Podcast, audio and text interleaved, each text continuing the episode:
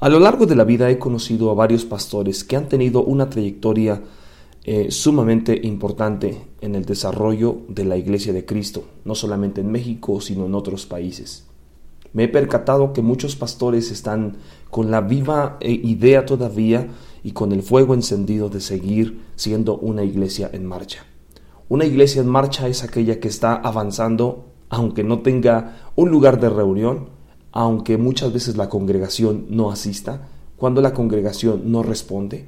Una iglesia en marcha es cuando hay hombres y mujeres que aún está en el corazón el seguir adelante. Y bueno, seguramente podrás encontrar o saber de alguna de ellas que probablemente tiene muy pocos congregantes y algunos de nosotros llegásemos a, pensar o a decir, pues si hay tan pocos, ¿por qué no cierra?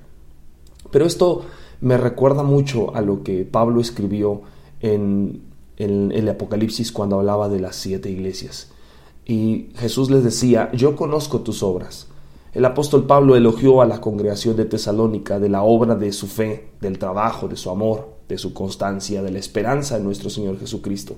También pensé en la iglesia a la que asistía eh, en, mucho antes, donde por más de, de que hubiese frío, calor, que hubiese tempestades, esas iglesias no cerraban, no desistían de tener reuniones para poder recibir a gente que quisiera recibir la palabra de Dios.